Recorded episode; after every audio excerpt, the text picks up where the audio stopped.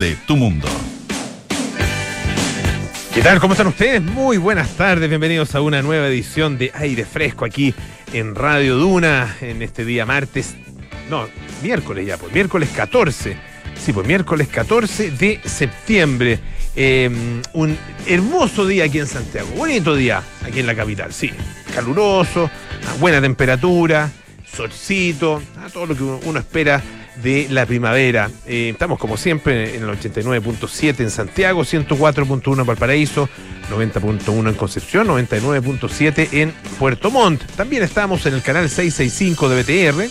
Pueden escucharnos a través de nuestra aplicación Radio Duna o entrando a duna.cl donde está toda nuestra programación y también están nuestros podcasts. Lo mismo que en Apple Podcast, Spotify y las principales plataformas de podcast. Hoy es día miércoles, así que estaremos junto a Paula Frederick revisando lo que hay disponible en las pantallas, ah, pantallas grandes, medianas, chicas, en la que sea.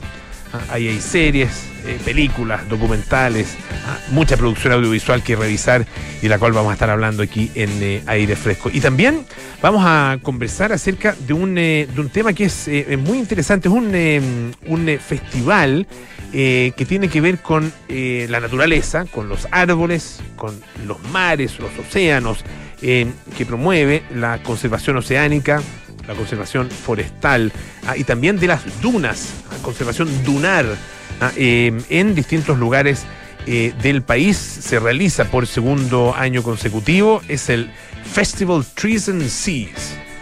Ah, árboles y mares. Ah, eh, y festival, por supuesto. Em, esto se realiza además en otras partes del mundo. Acá en, en, nuestro país va a estar en la región metropolitana, región de Coquimbo, en la región de Valparaíso. Así que estaremos hablando acerca de este festival con Mark Minebu, Minebu, ¿sí? Vamos a preguntarle bien cómo se puso el apellido, es difícil. Eh, director regional para Latinoamérica de Plastic Oceans International. Así que medio ambiente también será uno de nuestros temas aquí en Aire Fresco, como siempre. ¿ah? siempre está presente el medio ambiente, la conservación, la crisis climática, todo eso ustedes ya lo conocen. Pero partimos como siempre con la actualidad y María José Soto. ¿Cómo estás, José? Bien, ¿y tú? Bien, ¿Cómo estás? bien, también. Todo bien, sí. ¿Ya tienes tus actividades extraprogramáticas programadas para este fin de semana largo, Polo? Eh, tengo un parcillo. Ya. Un parcillo. Nada, nada eh, para. Mm, nada para tirar la casa por la ventana, cosas sencillas. Eh, con ¿Qué familia. es sencillo? No, con familia, amigos.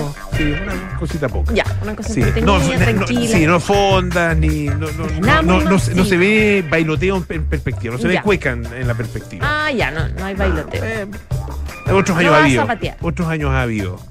Sí. Pero este año va, a estar más tranquilito. Sí. Hasta el momento. Uno, nunca sabe qué sorpresa te puede. Es verdad, sobre todo el 18, que Sí, puede traer pues. sorpresa. Esperándolo un año completo y bueno, y va a estar medio feo.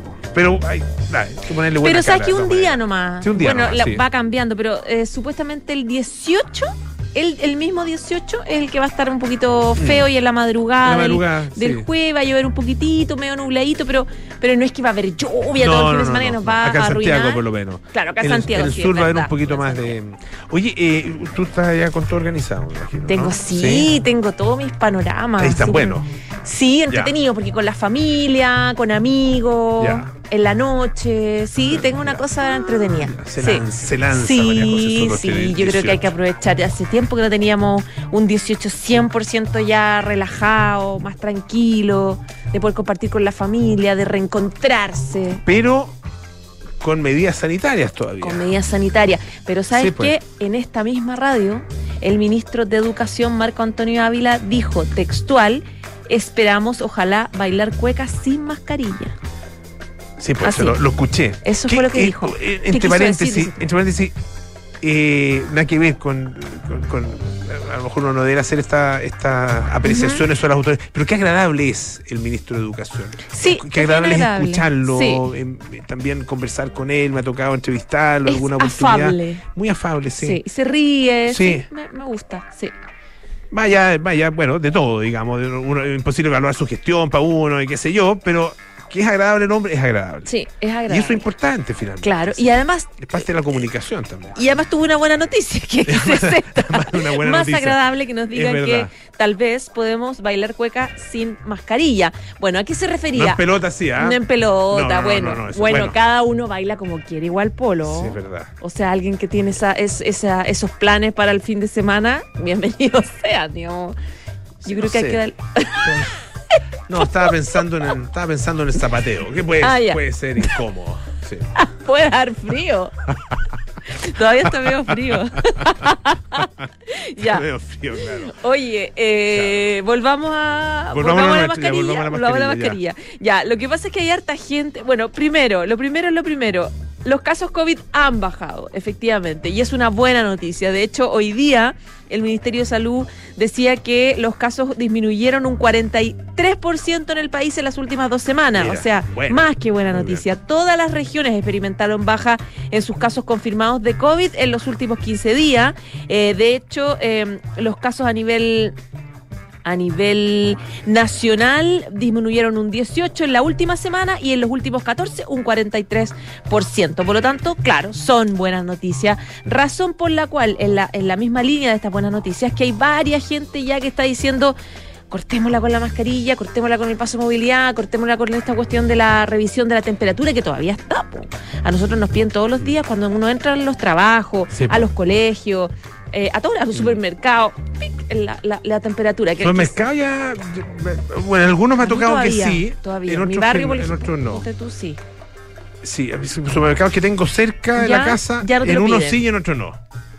Bueno, y de bueno, hecho, de muchas cadena. veces a mí, como los guardias, cualquiera me dicen, eh, me está mirando la cámara. Como que lo hacen rapidito y me dicen, lo siento, como diciéndome, lo siento, yo sé que ya es mucho, pero es que me está Ah, mirando la cámara sí, y en pues, verdad claro. es una instrucción. Sí, no, por Porque supuesto, claro, si es una instrucción, pues Claro, el evidentemente. costo lo pagan ellos. El costo lo paga, Mm. evidentemente. Entonces, eh, claro, hay varios que ya están diciendo, chuta, ya deberíamos sacar un poco la- las restricciones. De hecho, hoy día hablaba eh, María Luz Endeiza, en la tercera, que ella es miembro del Comité Asesor en Vacunas e Inmunizaciones, el CABEI, que decía...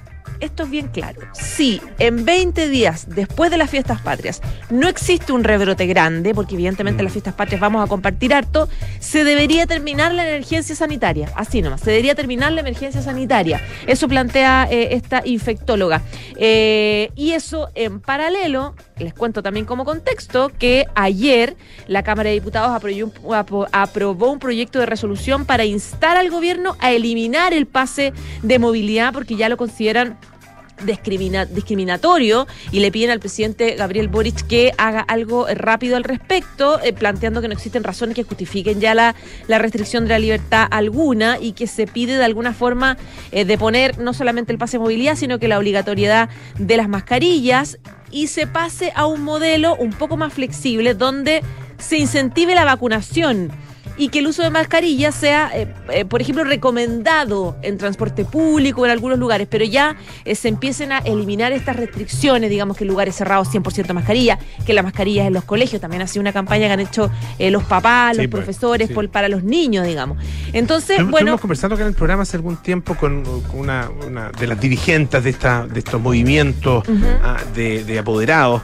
Eh, y claro, un- uno de los temas que, mencionaba tiene que ver con el aprendizaje, sobre todo el aprendizaje eh, eh, de la lectoescritura y también de, de la- aprender a hablar o la enseñanza del habla, eh, porque para la pronunciación de muchas palabras, claro, se necesita que los niños estén mirando a la profesora, al profesor, Claro. eh, como modula, como pone lo- la- la- los labios, la boca, qué sé yo, eh, y eso obviamente con la mascarilla no se puede, y, y tampoco se puede tener una, una interacción eh, di- eh, directa, digamos, tan, es tan difícil. fluida con Para los los niños sobre todo, y, y es difícil manejar sus expresiones también. No, sí, es difícil. Eh, mañana hay reunión de la Comisión Nacional de Respuesta Pandémica. Recordemos que la comisión ya había recomendado al, al Ministerio de Salud eliminar las mascarillas en los colegios, flexibilizar este tema. Eh, por lo tanto, bueno, si el ministro Ávila dice que vamos a bailar cuecas sin mascarilla, el último día en que puede pueden anunciar esa buena noticia es mañana, porque Claro. ya mañana empieza el 18. Ahora, claro, la reflexión, por ejemplo, que hacíamos en la mañana con Nico Viales, ¿será conveniente hacer este anuncio de fin de las mascarillas antes del 18? Donde efectivamente eh, este está este tema de, de, de reunirnos más y que se amplían los focos de, de contagio? ¿O será mejor anunciar el fin de las Mm. mascarillas?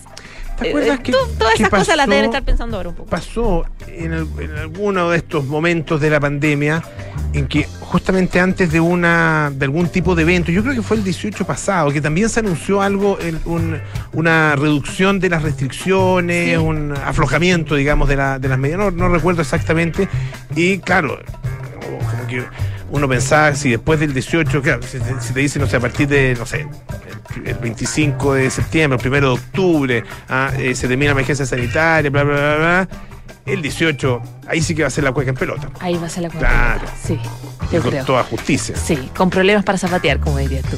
Eh, sí, sí. No sé si estamos pensando en Richie nos miramos, no sé si estamos pensando exactamente los mismos problemas. Yo me imaginé, Ah, te, voy a te voy preguntar después. Yo me imaginé algo. pues, Ay, José, ya pues, un abrazo. gracias. Chao, chao. Oye, eh, una, una noticia interesante la, la trae hoy día el, eh, el New York Times, se publicó hace muy poquito rato, y tiene que ver con lo siguiente. Ustedes conocen, me imagino, la marca Patagonia. Ah, eh, es eh, una marca de ropa e implementos, básicamente ropa, eh, outdoor, eh, muy conocida, muy famosa y con eh, unas, unas características bien interesantes como empresa, eh, porque tiene un compromiso medioambiental muy, muy profundo eh, y, es muy eh, coherente ah, en términos de sus prácticas, de su marketing, de su publicidad, de sus prácticas corporativas, digamos, con ese compromiso medioambiental. Eh, recordarán ustedes a lo mejor eh, que eh, eh, Christine McDavid, ah, de Tompkins, o eh, ex, o sea, no, ex viuda de Tompkins, ah, de Douglas Tompkins, que de hecho está todavía viviendo parte, del, parte de su tiempo o pasando parte de su tiempo acá en Chile, eh, pese a que bueno, está radicada ya en California, y ella fue en algún momento gerente general de Patagonia. Pero Patagonia fue fundada hace ya un montón de años, eh, de esto ha sido en los 60, 70, por ahí, eh, en San Francisco, Estados Unidos, por un estadounidense, un hombre eh, amante de la escalada en roca, amante de la nieve, amante de los deportes extremos, de qué sé yo, del surf y que una serie de otros deportes que estuvo de hecho en Chile en los 60, ¿ah? en un mítico viaje que hizo junto con eh, Douglas Tompkins y otros dos compañeros eh, que pasaron por Chile eh, para llegar en definitiva hasta el monte Fitzroy en la Patagonia Argentina y escalar el monte Fitzroy, cosa que lograron efectivamente hacer pese a todas las dificultades que tuvieron eh, para, para realizar esa verdadera hazaña. Ah, había sido escalado, me parece, por una, una sola expedición con eh, anterioridad y esta fue, si mal no recuerdo, la segunda. Bueno, este hombre se llama eh, Yvonne Chouinard. Eh, y acaba de anunciar Yvonne Chouinard y lo, lo hace esto a, a través de una, mm, de una entrevista justamente con el New York Times, eh, que mm, ha decidido eh, donar, ah, eh, mm, o sea, transferir en parte para donación y en parte para que sea manejada eh, por una por una un- lo que se llama un trust, ah, eh, una organización sin fines de lucro eh, y, en el, y en el caso del, o sea, por una organización sin fines de lucro y sin fines de lucro digo eh, y por esta especie de, también eh, organización o, corporación también sin fines de lucro toda su fortuna 3 mil millones de dólares es lo que vale Patagonia. Y él él junto con, con su familia eh, su esposa y sus dos hijos, que ya son adultos, eh, han decidido entonces transferir la propiedad de Patagonia, que está, como les decía, evaluada en 3 mil millones de dólares. Eh, y tanto este trust como la organización eh, sin fines de lucro que se van a hacer cargo de la administración de la empresa y de parte de la fortuna, fueron creadas para preservar la independencia de la compañía y asegurar que todos, eh, todos los recursos que se utilicen para, por parte de las organizaciones sin fines de lucro a las que beneficia sean orientadas hacia el combate del cambio climático y em, la protección de eh, todas, todas las, tierras eh, no explotadas, digamos, no, que, no, que no corresponden a tierras agrícolas en distintas partes eh, del mundo. Él, de hecho, claro, no recuerdo, tiene también alguna propiedad o tuvo en su minuto alguna propiedad acá en, Chile, hizo también inversiones en, en terrenos, en terrenos bastante grandes, al igual que Douglas Tompkins, no sé si si los sigue teniendo todavía. Pero bueno, esto efectivamente es una movida bastante inusual. Ah, eh, y se da, tal como lo dice el New York Times, en un momento en el que eh, los billonarios y las, o los multimillonarios y las corporaciones, las grandes corporaciones, eh, están siendo observadas o están siendo escrutadas, digamos, con mucho detalle, porque claro, en muchos casos dicen, dicen tener una orientación y una política eh, comercial, industrial, eh, eh, de publicidad, de marketing orientada a beneficiar al planeta ah, y al medio ambiente, pero por otro lado, claro, son eh, con su propia actividad eh, algunos de eh, los, las industrias o las empresas que más contribuyen justamente a lo que se supone que están tratando de resolver. Em, dice Yvonne Chouinard en esta entrevista, en esta entrevista exclusiva que tiene el New York Times, dice que él espera que esto influencie a, a otras personas para llevar adelante una nueva forma de capitalismo ¿ah? que no sea simplemente para enriquecer a unos pocos eh, y mm, que, o termina enriqueciendo unos pocos y haciendo más pobres a la gran eh, mayoría. Eh, vamos a entregar la mayor cantidad posible de dinero a gente que está activamente trabajando por salvar este planeta. Em, es una empresa que actualmente vende más de mil millones de dólares cada año. Es una empresa eh, bastante importante. Eh, así que, bueno, los Chunar, la familia Chunar, que es, han sido los controladores hasta ahora, fundador y controlador hasta ahora, deja la empresa no solo ya deja de manejar la empresa, sino que también deja de ser su principal dueño. Ah, interesante la movida Ah, de Yvonne Chouinard. Eh, vamos a la pausa, una cosita muy corta, un alcance muy, muy breve. Eh, interesante lo que está haciendo el Museo de Arte Moderno de Nueva York, el famoso MoMA. Va a vender, va a subastar, a, eh, rematar 29 obras de su colección. Esto para destinar el, todo el dinero que se recaude, se estima entre unos 70 y 100 millones de dólares, a la transición digital de este centro de arte.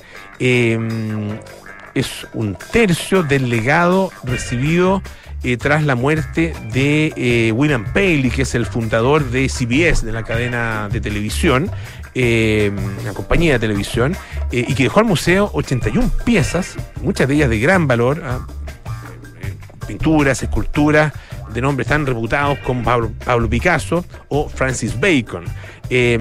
De hecho, entre esos dos artistas aportan las piezas de mayor, de mayor importancia, mayor relieve, que van a ser em, eh, subastadas em, el próximo 14 de octubre en la Casa Sotheby's en Londres. Em, por ejemplo, va a salir eh, al mercado una de las guitarras cubistas, ah, muy clásica de Pablo Picasso, ah, y se supone que va a recaudar unos 20 millones de dólares, o sea, es el precio de entrada, 20 millones de dólares.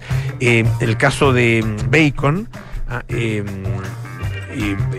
hay un tríptico, ¿no es cierto?, de pequeño formato, eh, tres estudios para el retrato de Enrieta Moraes, que se calcula podría generar por lo menos unos 35 millones de dólares. Y esto se va a utilizar, como les decía, eh, para dar un paso al futuro de alguna manera, ahondar en la digitalización del museo. Eh, se va a crear un canal propio de streaming, se va a mejorar la colección de arte digital, posiblemente sumando algo que hemos conversado acá también en el programa, eh, ¿ah? esta forma de, de, propiedad y transacción de, de elementos digitales, de obras digitales, entre ellas obras artísticas eh, digitales. Así que eh, esto es una, una operación bastante importante. ¿ah? Eh, el- desde su fundación, el MoMA ha sido un, eh, museo que ha, llevado la delantera, ha sido bastante visionario en muchas cosas, así que esto, eh, la verdad que podría tener eh, es un gesto o una decisión que tiene una trascendencia incluso mucho mayor que la trascendencia económica. Y en- a propósito de museos, los museos en general, grandes museos del mundo, han hecho una transición digital muy interesante. Tal vez la más destacada, lo hemos comentado también acá en el programa, es la del el Museo del Prado. ah, que tiene permanentemente eh, propuestas digitales a través de streaming, a través de TikTok, a través de, qué sé yo, eh, Instagram y otras plataformas eh, para dar a conocer el arte. Vamos a la música. Ah, A la vuelta estaremos con Paula Frederick y lo que está en las pantallas, The Black Keys con Lonely Boy.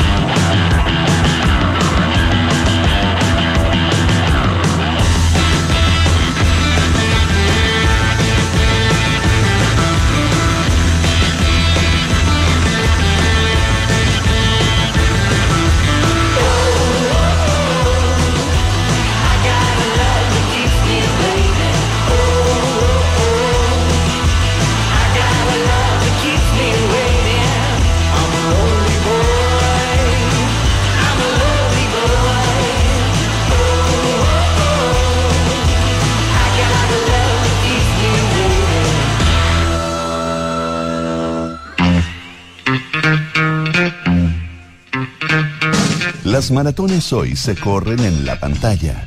En aire fresco, Paula Frederick nos prepara para un fin de semana lleno de películas y series. Ya estamos listos para hablar de lo que está en las pantallas con nuestra queridísima Paula Frederick. ¿Cómo estás, Paula? Muy bien, queridísimo Polo Ramírez. Qué bueno. Hoy día vengo con un espíritu musical. Ya, me gusta. Ha sido poseída. Vas a cantar la sirenita. No, No, eso no voy es a otro cantar ni es en sirenita, otro ni programa. Ricardo Montaner, ni nada por el estilo. Tampoco te voy a cantar la, el galeón español, Ya, ni ni muchachita la peineta, Dua ni Dua Lipa. Lipa. Uy, tanto, Ya. oye. En cuanto hay de temas, Sí, pues. Qué, qué vertiginoso es esto. Pero aquí No. vamos a hablar de, de música que a esta altura ya es clásica. Eh, Rich está poniendo mi canción favorita de David Bowie y voy a llorar un poco, pero hacia mis adentros. Para no, para poder hablar. Porque esta canción me emociona profundamente. Preciosa. Creo que es una obra maestra. Eh, chicos y chicas, pongan atención. El, no, me fui a decir, me fui a- el baile, el- no, ya. Pongan mucha atención porque a partir de mañana en los cines nacionales tendrá, tendremos el lujo de contar con el documental Monash Druid, basado en la canción homónima de 1971. La conocerán los fans y los seguidores de Bowie.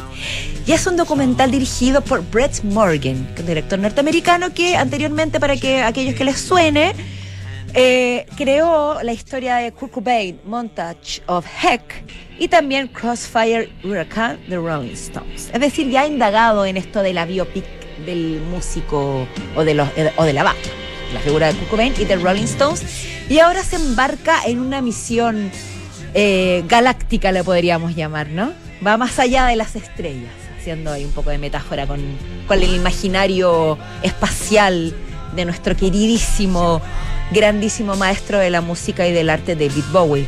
Tú sabes que David Bowie es el artista que del cual yo me arrepiento y me voy a arrepentir para O sea, siempre. probable- o sea, sí, ya me, ya a arrepiento para, para siempre. Sí. de no haber visto en vivo.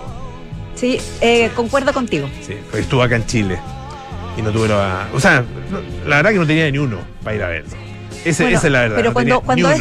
Mira, cuando esa es la razón. Estaba fuera de mi alcance. ¿Sabes qué, Polo? Cuando la razón es esa, siento yo que uno se queda un poco más tranquilo. Porque si fuera flojera, indecisión, falta de tiempo, eh, haber decidido hacer, hacer otra cosa, eso te va a mortificar toda Sí, pero, es que yo es que siempre se me quedó en la, en memoria un, eh, un no, una amiga que comentó sobre, un- sobre un señor que la verdad dijo, este gallo no tiene ni uno. Este gallo no tiene uno. Y aún así, junta lo poco que tiene para ir a ver, a, en ese caso, la pan de cine. Ah, eh, y, y uno escucha admirable. Y bueno, yo no Entonces- tenía ni uno, pero no hice lo mismo. Entonces tienes Entonces, me- entonces, entonces uno se arrepiente todavía porque, porque es, es, bueno, no sé. Por Tienes- último, un préstamo. Tienes muchas razones para sentirte Creo. mal entonces. Pero lo que puede calmar tu tristeza interior y esta frustración para que no la lleves toda tu vida es ir a ver Moonage Dr- Daydream. Porque si bien obviamente nada supera a la belleza del concierto en vivo, este documental, que es por supuesto un nuevo intento por acercarse, por intentar abarcar la figura in- eh, inabarcable y mítica de David Bowie, es bastante, bastante acertado. Es un. y- y desde bastante. desde distintos puntos de vista, siento yo. Uno de ellos es que está narrado prácticamente completo por la voz en off del propio David Bowie. No es, no es que él narre una historia cronológica o lineal, sino que el director, Brett Morgan, eh, toma distintas eh, entrevistas, declaraciones, frases, canciones de frases de canciones y hace construye un hilo narrativo que más allá de contar nacimiento, vida, apogeo y muerte de un ídolo, intenta indagar en su esencia. Y esto puede sonar tal vez de perogrullo o un poco cliché, pero lo interesante que tiene es que así como el documental nunca alcanza una linealidad tan coherente, sino que te confunde y es difícil clasificarlo, es, parece también ser un homenaje a lo mismo que quiso decir Bowie, que él nunca quiso ser un artista que lo clasificara.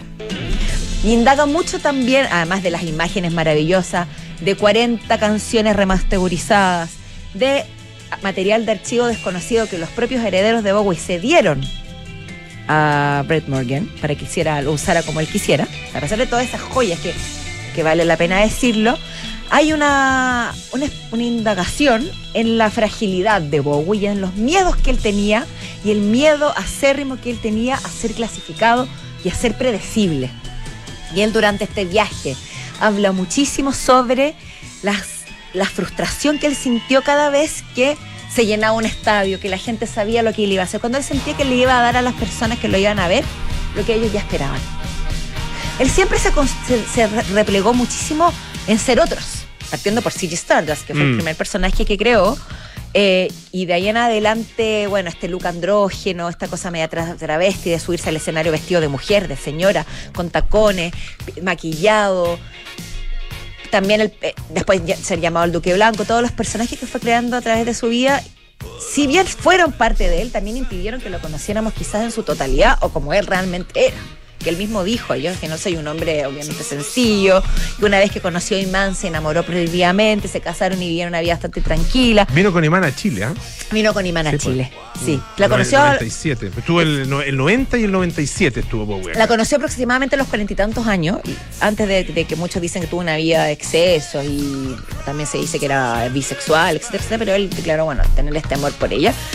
Y también el documental no solo indaga en ese amor profundo que él declara, sino también en sus ídolos, en los que Bowie utilizó, no, usó, no, quiero- no sé cómo decirlo, para construir su propia su propio imaginario.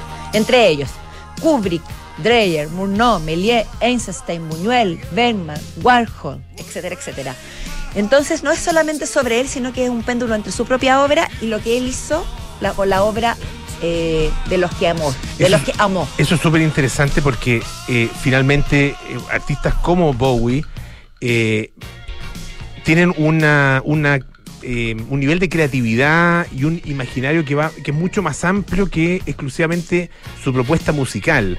Ah, son, son, es, es una propuesta visual, Es estética, por Bowie- supuesto. sí. Finalmente la- es una, una, además de una originalidad tremenda. Entonces son, son eh, creaciones culturales muy, muy completas y muy complejas eh, al mismo tiempo, donde sus, sus como dicen, eh, sus campos referenciales son de otros mundos, de otros ámbitos Mira. completamente distintos. Entonces, los, y, y él tiene esa genialidad de incorporarlos en su propia creación. Así como no le gustaba que lo etiquetaran, él tampoco etiquetaba sus propias referencias Mm. y sus propias y las manifestaciones culturales. Él era artista, compositor, escultor, pintor, actor, director.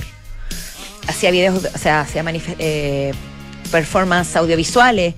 Y, eh, y el documental tiene la particularidad de que retrata esa misma característica del propio Bowie. Así que, para cerrar, quizás no, para los fanáticos acérrimos, quizás no van a ir a descubrir algo nuevo, quizás no les va, no van a ir a descubrir la pólvora, como quien diría, pero sí es un viaje, una inversión de los, con todos los sentidos por Bowie, que más allá de mostrarnos sus fortalezas y su genialidad, también nos muestra su fragilidad, y es, una, es un placer eh, para todos los sentidos, que siempre es bienvenido. Así Excelente. que no se lo pierdan. Ya, pues, Paula, muchísimas gracias. ¿ah? Y este también es Bowie. Esto que escuchamos todos los días, al inicio, al final y durante también aire fresco. Qué buen punto. Sound and Vision. Muy bien Ah, que lo hayas Sí, eh, pues de repente la gente pregunta, señalado. "Oye, esa música, la música de aire fresco, David Bowie, Sound and Vision, ¿para qué? De repente la, ponemos aquí completa. Perdón, que es una de las canciones remasterizadas que está- que aparece en el documental. Perfecto.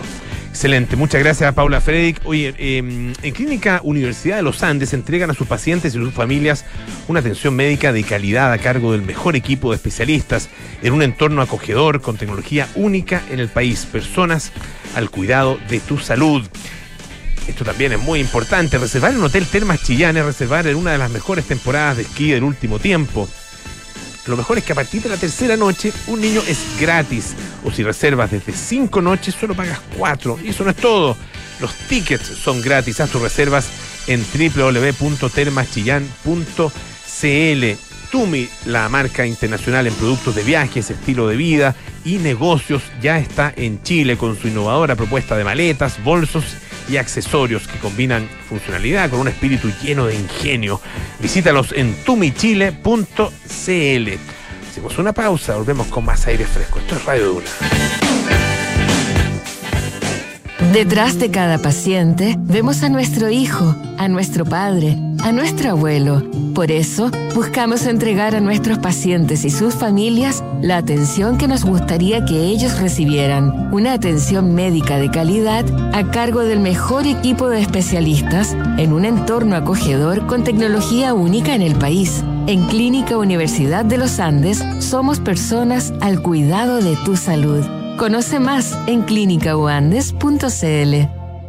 Gordo, ¿supiste que en Hotel Termas Chillán tienen una de las mejores temporadas de esquí de los últimos años? ¿En serio, mi amor? Y lo mejor es que desde la tercera noche uno de los niños se hospeda gratis. O si reservamos desde cinco noches, solo pagamos cuatro. Y además, los tickets de esquí son gratis. ¡Bravo!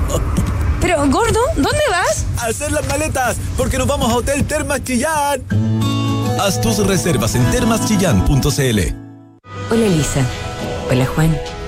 Les escribo porque ustedes, nosotros, todos, tenemos algo grande, algo noble y trascendente que hacer en la vida y luchamos para hacerlo realidad. Nuestra misión es formar personas comprometidas con el bien común y con la paz, con el cultivo del conocimiento y con la búsqueda de la verdad. En la Universidad San Sebastián hacemos nuestra tu misión y la misión de cada nueva generación.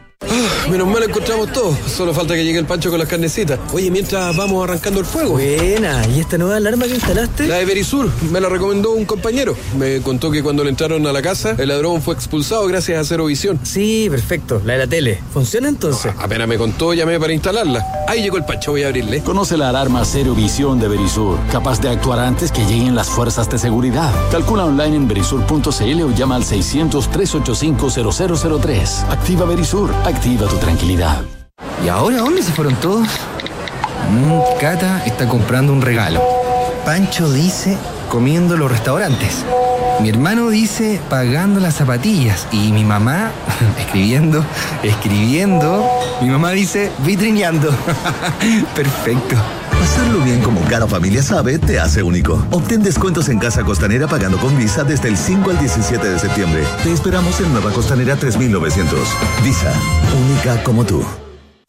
Enfrentar el cambio climático es tarea de todos. Duna, por un futuro más sostenible. La competencia de todoterrenos eléctricos Extreme E, que se correrá en Chile los días 24 y 25 de septiembre, ya comienza a calentar sus motores. El barco Santa Elena, que mueve por el mundo a los vehículos eléctricos, ya está en el país.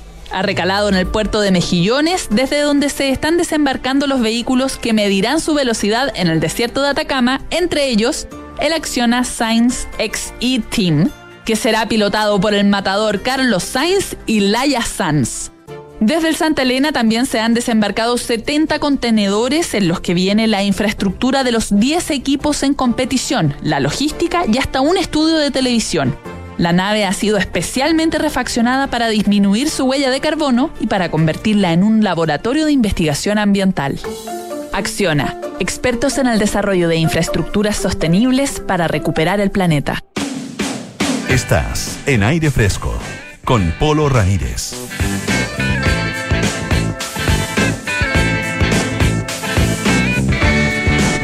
Ya estamos de vuelta aquí en aire fresco. Esto es Radio Duna. La Universidad San Sebastián destaca con orgullo el primer lugar nacional en investigación en el área química, según ran Ranking Simago del 2022. Universidad San Sebastián. Vocación por la excelencia. Y la tecnología evoluciona con Renault Arcana. Conoce su pantalla táctil de 7 pulgadas, compatible con Android Auto y CarPlay, además de su sistema multimedia Renault EasyLink para una mayor conectividad y compatibilidad. Cotiza el tuyo en Renault.cl. Bueno, hemos hablado y uno de, los- de nuestros temas acá en Aire Fresco, el medio ambiente, eh, y se va a realizar a partir de este sábado y hasta el otro sábado eh, una actividad que es muy interesante, eh, se realiza ya por segundo año consecutivo y es, es nuestro país que se suma a un festival internacional. Ah, Se realiza en más de 30 lugares en el mundo, el Festival Trees and Seas, ah, Festival Árboles y eh, mares o- u océanos. Ah, y vamos a conversar esta tarde aquí en Aire Fresco con eh, Mark Minebo, que es eh, director regional para Latinoamérica de Plastic Oceans International. Eh, muchísimas gracias por estar con nosotros, Mark. Y ya segunda vez que está acá en, eh, el programa, eh, hemos conversado sobre las iniciativas que tienen que ver efectivamente con la protección de los océanos y en este caso con algo que es muy concreto, que es este, este festival internacional al cual nuestro país también se suma. Bienvenido. ¿Qué tal? Sí, muchas gracias por la invitación, Polo, y, y gracias por nuevamente poner en la agenda el tema del medio ambiente. Eh, cuéntanos acerca de qué es este, este festival, el Festival Trees and Seas. eh, obviamente que tiene que ver con la conservación eh, oceánica de los bosques eh, y también de las dunas, que es otro elemento muy, muy importante que a veces dejamos eh, un poquito olvidado, ah, pero que tiene obviamente eh, importancia también medioambiental. Sí, la, la idea del Festival Trees and Seas, que es un festival que nació el año pasado justamente acá en Chile, de hecho, no es que Chile se suma, Chile fue donde nació la iniciativa. Esto Nos hace muy orgullosos, obviamente, que ahora tenemos ya 30 lugares en el mundo que están siguiendo el ejemplo de Chile, en este caso. Eh, y la idea es justamente eso, unir la conservación del océano, pero también de los bosques y al final mostrar y hacer sentir, hacer sentir a toda la gente que al final todo es uno. Mm. Es un planeta, somos parte de ese planeta como ser humano, como sociedad, y, y muchas veces nos, se nos olvida un poco, como estamos solo enfocados en el océano, estamos solo enfocados en los bosques. Y se olvida que hay dunas entre medio, hay el suelo, que es muy importante, eh, los ríos conectan los bosques con el océano. Entonces, la idea del festival es justamente unir todo eso y, y- y sentir el medio ambiente y ser parte justamente de la acción por, por el planeta. Hemos, de hecho, hemos conversado en otras oportunidades con, por ejemplo, eh, con representantes de la Fundación Meri, ah, que trabajan, eh, en, entre otras cosas, en el sur de Chile, eh, con la protección y, sobre todo el estudio de las ballenas. Ah, eh, claro, y una de las cosas que, que conversábamos, recuerdo en, en una oportunidad, tenía que ver precisamente con eh, la condición de los, del océano en esa zona, ah, en la zona del Golfo del Corcovado, por ejemplo, eh, donde se estaba eh, produciendo una pérdida de riqueza del agua, de, la, del, ah, de todo el, el material orgánico que existía en el agua, eso a partir de, eh, la, de, de- de la disminución en el caudal de los ríos. ah, y claro, uno dice, ¿qué tienen que ver los...? O sea, obviamente los ríos y los océanos están, están eh, conectados, por supuesto, pero uno los mira, mira el agua y ve agua. Sí. ah, y no ve toda la riqueza eh, que hay en esa Sí. agua y que es indispensable eh, para los para toda la, la fauna, para toda la flora que existe, no solo en los ríos, sino que también en el océano. Y, y efectivamente, eh, la disminución en el caudal producto de la menor cantidad de precipitaciones ah, va teniendo justamente ese efecto. Sí, de hecho, hace algunos años atrás me acuerdo que fue, yo creo que un diputado, un senador que dijo, estamos perdiendo el agua de los ríos en el océano. y, y- y- y era como, oye, por- Y lo puede haber dicho un presidente también. Pu- Puede ser, no me acuerdo exactamente porque Sí. obviamente quedamos como Mm. plop, así como, oye, de verdad, esa persona no está entendiendo cómo está todo conectado. Y también lo mismo, el océano. Yo me acuerdo cuando en el colegio me enseñaron que todo el oxígeno venía de los bosques. Y recién estudios científicos han demostrado que casi un 50, entre un 50 y 70% del oxígeno viene del océano. Entonces tenemos que, si realmente queremos cuidar el medio ambiente, tenemos que pensar más en forma sistémica, eh, pero obviamente no queremos descartar las acciones que cada uno de nosotros podemos tomar y ojalá en forma colectiva, en comunidad, con, con sus vecinos, con su familia, con su empresa. eh, y esa es justamente el, eh, la misión de ese festival, mostrar las más pequeñas acciones hasta lo más grande, pero todos estamos en esa semana unidos en la acción por el planeta, en todo el planeta. Entonces ahí, para no olvidármelo, aquí tengo un cepillo de dientes, que es justamente una pequeña acción eh, que tú puedes tomar también, Polo, con un Muchísimas gracias. un cepillo de dientes justamente hecho de bambú. Bambú brush. ah, Para- un cepillo de bambú. para cambiar hábitos personales. Que cada cambio es un aporte y, y Lo voy a abrir, obviamente. ya está. Sí. Y este eso- bambú y con, con eh, cedras de qué. Aún no plástico, logramos, eso ya. sí, eso logramos un, todavía eh, no. Eso está pendiente. Está Ya. pendiente, pero, pero claramente es una de las acciones que vamos a tomar en que la gente puede entregar su cepillo de plástico y lo vamos a cambiar en uno de nuestros stands por un cepillo Un de cepillo bambú. perfecto. Pequeño cambio, Excelente. pero va a generar un impacto igual. Vamos a empezar a usarlo hoy día mismo.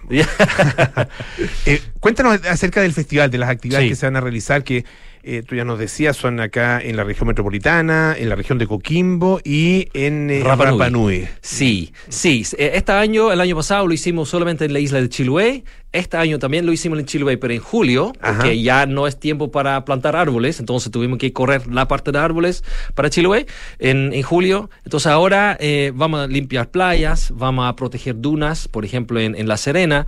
Eh, en, en Rapa Nui se van a reforestar el, el vertedero o rito y lo van a cambiar en un parque, y convertir en un parque y van a tener, hacer también un taller ancestral.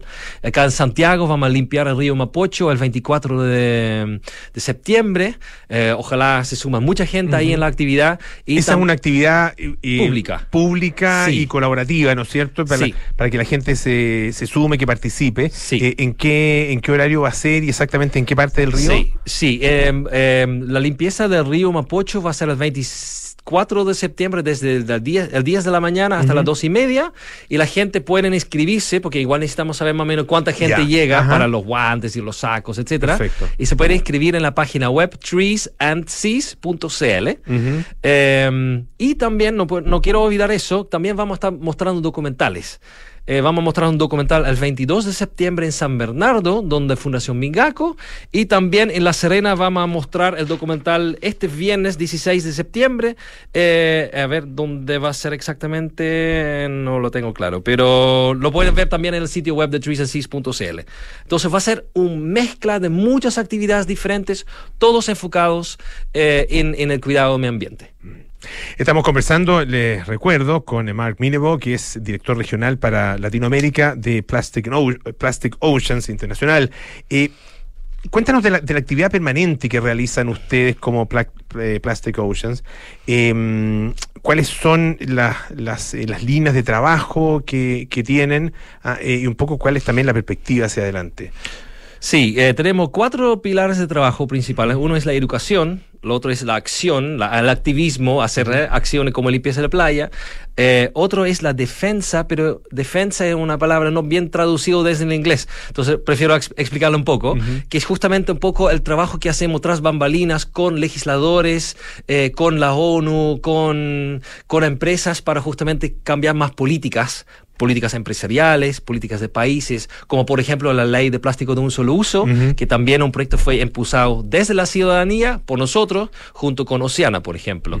Y otro es ciencia, obviamente, apoyamos la ciencia tanto en Chile como al extranjero, y el último es la producción de documentales. Entonces, nos gusta mucho el medio audiovisual y, y con eso también llegamos a, a un público mucho más grande, eh, porque no estamos obviamente eh, eh, en todos los países. Entonces, a través de documentales también podemos generar ese cambio eh, de hábitos y entregar la información sobre el medio ambiente. ¿Cómo, cómo ves tú eh, la, la conciencia medioambiental acá en Chile? Eh, porque claro, es un tema del cual efectivamente se habla harto, eh, pero, pero una cosa es hablarlo y otra cosa es, hacer, eh, Sí. hacer realizar, digamos, acciones que sean, que tengan efectivamente un resultado y un efecto positivo ah, en, eh, en el medio ambiente. Eh, y, y, claro, podemos ser buenos para hablar, ah, para, para, para, las, para las redes sociales, ¿no es cierto? Para apuntar con el dedo a, a- a, eh, instituciones, empresas, autoridades, etcétera. Pero, ¿qué pasa con nuestra propia acción ah, como ciudadanos? Sí, eh, como bien dices, hablamos mucho del medio ambiente y obviamente nosotros desde, desde nuestro punto de vista vivimos un poco en una burbuja medioambiental en que toda la gente que nos siguen ya, ya están eh, conscientes de lo que tienen que hacer, pero Claro, claramente fuera de esa burbuja también tenemos que convencer los otros 17 millones, 18 millones de chilenos. Eh, entonces, claramente desde la conciencia a la acción es un paso todavía bastante grande. Entonces, mucha gente han escuchado del cambio climático, quizás que también de contaminación por plástico, pero las acciones reales que la gente pueden tomar, tom- comprar un producto diferente al otro, un producto que sí se puede reciclar versus un producto que no se puede reciclar. Eh, todavía falta ese paso, yo creo que en forma más masiva. Eh, lo bueno es que por lo menos en Chile ya tenemos varias leyes que también están empujando justamente esa transición para hacerlo más fácil también el cambio de hábitos del mismo consumidor. Porque hay muchos consumidores que quieren cambiar, pero no viven fuera de Santiago, donde no tienen la misma infraestructura. Y justamente a través de leyes esperamos también que Chile va a transitar más rápido eh, hacia ser un país con menos impacto, digamos, eh, y un país más sus- sustentable que también puede ser justamente un ejemplo para otros países, porque no podemos olvidar que como país, obviamente el impacto, no tenemos el impacto más grande en todo el mundo, Claro. pero podemos inspirar y justamente empujar legislación y proyectos internacionales como por ejemplo el Tratado Global para terminar con la contaminación por plástico que se está negociando en este momento. Aprovecho de, de preguntarte eh, con respecto. Sin, no, no, no sé cuál, si, es que, si es que eh, Plastic Oceans eh, tomó en su, en su momento alguna eh, postura frente a la discusión constitucional, por ejemplo, acá en, eh, en Chile, Em, pero, pero eh, se, se mm, em, caracterizó eh, a la- al proyecto constitucional, que bueno, finalmente fue rechazado, como eh, un proyecto que profundizaba mucho el compromiso medioambiental eh, de nuestro país. Eh, de hecho, se- el, el proyecto constitucional lo- otorgaba derechos a la naturaleza ¿ah? Eh, como parte, ¿no es cierto?, de su, de su propuesta. Es difícil saber cuál es el alcance de eso, qué es lo que efectivamente eh, eh, hubiera significado, pero es un concepto que quedó eh, y que quedó metido eh, como una de las características de ese proyecto eh, y que eventualmente puede ser tomado también por eh, proyectos posteriores, ah, por lo que por la, la discusión constitucional que va a venir. ¿Cómo, cómo, ¿Cómo se paran ustedes frente a eso y cuál es un poco la, la visión que tienen? Sí, para nosotros obviamente fue muy importante que el medio ambiente eh, tuvo un es- espacio tan importante eh, en la propuesta que, que fue rechazada y creemos que el medio ambiente va a seguir tomando ese espacio en ojalá la nueva propuesta que se va a estar trabajando en los próximos meses. Entonces, eh, eh, eh, igual tenemos la esperanza que, el medio ambiente va a seguir en la agenda y, va a seguir siendo un tema que se va a discutir. Eh, hoy, obviamente, esperamos como organización y vamos a seguir entregando toda la información que nosotros tenemos disponible para que se tome la mejor decisión posible y que sale el mejor texto posible para el medio ambiente, eh, porque sabemos de otros ejemplos de otros países que cuando se toma el medio ambiente en serio, se puede hacer una transición que va a ser bueno no solamente para el planeta, pero también para el país mismo, eh, porque obviamente no queremos que la gente cree que el medio ambiente es algo que va a terminar con todos los trabajos eh, y va a generar un problema. Yo creo que aquí eh, necesitamos una, una propuesta que va a apoyar a la transición justamente hacia un, un país más sustentable. Entonces esperamos que eso va, se va a seguir discutiendo. Estamos conversando con Mark Minebo, que es director regional para Latinoamérica de Plac- Plastic Oceans International. internacional. Eh, para, para fundar bien eh, la, la política pública en relación con el medio ambiente es fundamental eh, em, un buen trabajo en una de las líneas de trabajo, para la redundancia que ustedes mismos tienen, ¿no es cierto?, que es la ciencia.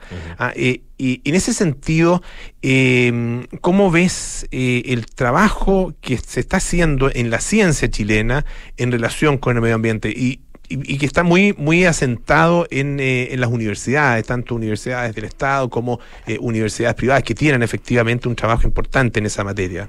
Sí, obviamente en Chile tenemos, tenemos muchas instituciones, mucha ciencia disponible. Em, yo creo que, como bien dices, eh, la idea es sacar la ciencia de las universidades y, y presentarlo en forma más amigable, digamos, a la población general y a la gente para que puedan entender que las decisiones que se toman en este país deben tener justamente una base en la ciencia y no pueden ignorar la ciencia. Yo creo que es muy importante. Podemos tener la mejor ciencia del mundo, pero si se ignora la ciencia al momento de tomar decisiones, ¿para qué sirve? Entonces yo creo que ahí también eh, es lo que tratamos de hacer a través de nuestros documentales, justamente dar un espacio a la ciencia eh, para que la gente vea que la ciencia es súper interesante, además. Aparte de que nos ayuda a tomar decisiones, además es algo súper interesante. Y ahí hay una necesidad que, que, que, que sentimos nosotros, por lo menos eh, al futuro, en el tema de la toma de decisiones, cuando se está negociando, por ejemplo, el tratado global para terminar con la contaminación por plástico, en Chile todavía no sabemos cuánto plástico está terminando en nuestro océano. Tenemos solamente datos globales. Entonces necesitamos más ciencia para que podamos luego, como país, decir, ok, en Chile eso está pasando en nuestro océano y tenemos que tomar las siguientes acciones en base a la ciencia para reducir la contaminación por plástico, pero obviamente otro tipo de contaminación también. Entonces, siempre nos falta ciencia, pero tenemos todas las instituciones y la gente para, para hacerlo y levantar el nivel de la ciencia en, en, en este país. Entonces, tengo, tengo esperanza que podemos hacer aún mejor. Eh, Marc, eh, para terminar, eh, la gente que quiera eh, participar de las actividades en eh, este festival, el Festival Trees and Seas, ah, que comienza este día sábado, se van a realizar actividades, como les contábamos, en la región metropolitana, Santiago, San Bernardo, en Coquimbo, en la ciudad de La Serena, y en la región de Valparaíso, específicamente Muy en lejos. Rapa Nui, ¿no es cierto? Sí. Claro, bien, bien lejos. Eh, p- para participar directamente o eh, de manera eh, virtual. Ah, me imagino que también tiene una, un- bueno, tú mencionas la página web, ¿no es cierto? treesandseas.cl. Ah, y ahí están todas las actividades. Sí, el año pasado hicimos Trees and Seas en algún nivel híbrido, Híbrido. con algunos paneles. Este año todo va a ser presencial. Perfecto. Em, entonces se pueden ir- a la página. Algunas actividades como la limpieza son con inscripción y otras actividades pueden ir igual al- a, la actividad, por ejemplo, la- ver la- las películas. Tenemos un stand en, en La Serena el 17 de septiembre donde la gente puede entregar su cepillo. Eh, entonces en la página web está toda la información disponible. Perfecto. Mark Mínimo, eh, director regional para Latinoamérica de Plastic Oceans Internacional. Muchísimas gracias por estar esta tarde acá en Radio Duna. Que esté muy bien. Muchas gracias. Bueno, ya nos vamos. Viene cartas notables con Bárbara Espejo, nada personal con Josefina Ríos y Rodrigo Álvarez, terapia chilensis con María José Ochear, Pablo Ortúzar y sintonía crónica epitafios con Bárbara Espejo y Rodrigo Santa María. Nosotros nos juntamos mañana a las 6 de la tarde para más aire fresco.